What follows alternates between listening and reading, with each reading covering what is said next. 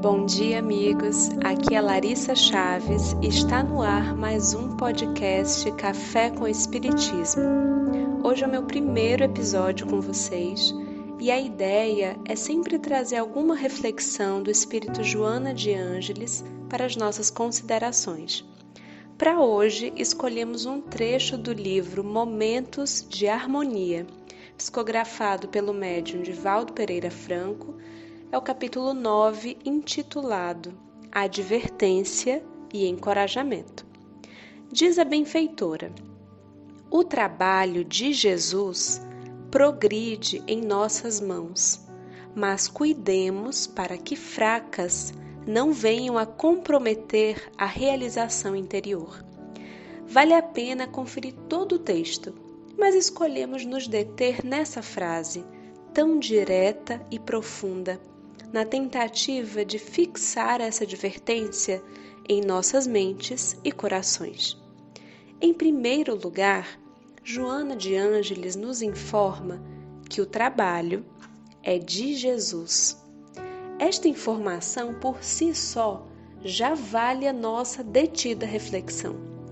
Por quantos séculos, nas diferentes fileiras religiosas pelas quais cada um de nós já passou, no fluxo evolutivo das reencarnações, temos nos confundido em relação aos verdadeiros responsáveis pelo trabalho de implantação do reino de Deus na Terra. E ainda hoje, tendo em mãos informações tão claras acerca dos ensinamentos cristãos à luz da doutrina espírita, quantos de nós temos nos colocado ou colocado outros companheiros na posição de donos do trabalho. Se os elogios chegam, nos envaidecemos, na ilusão de que as glórias são nossas. E assim também, quando chegam as críticas ou pedradas, nos desestimulamos a prosseguir, sentindo-nos sem quaisquer condições de continuar. O trabalho de Jesus progride em nossas mãos disse-nos o Espírito Joana de Ângeles. Portanto, nossas mãos são úteis e necessárias ao trabalho. Entretanto, o trabalho não é nosso e nem de nenhum outro companheiro do nosso local de serviço. Diante de amigos, muitas vezes queixosos, melindrados por conta das dificuldades de relacionamento nas suas atividades religiosas, Particularmente nos centros espíritas, eu costumo brincar. Olha só, sua carteira de trabalho não está com nenhum dirigente ou coordenador. Está carimbada por Jesus, nosso Mestre, modelo e guia da humanidade. Se você deseja abandonar o seu posto de serviço, converse antes com ele, que foi quem te convocou ao trabalho na seara divina.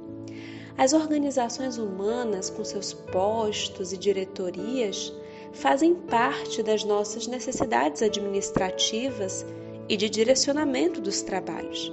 Devem certamente ser respeitadas.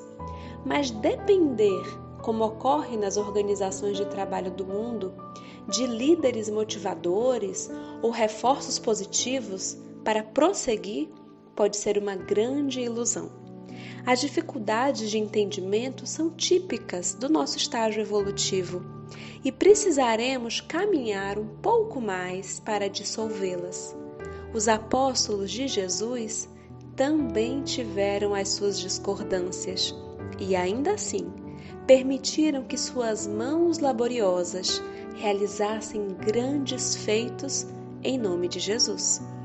Observemos o que nos move em nossas tarefas consultemos os sentimentos mais íntimos e abandonemos a necessidade de brilhar mais que a mensagem abraçada.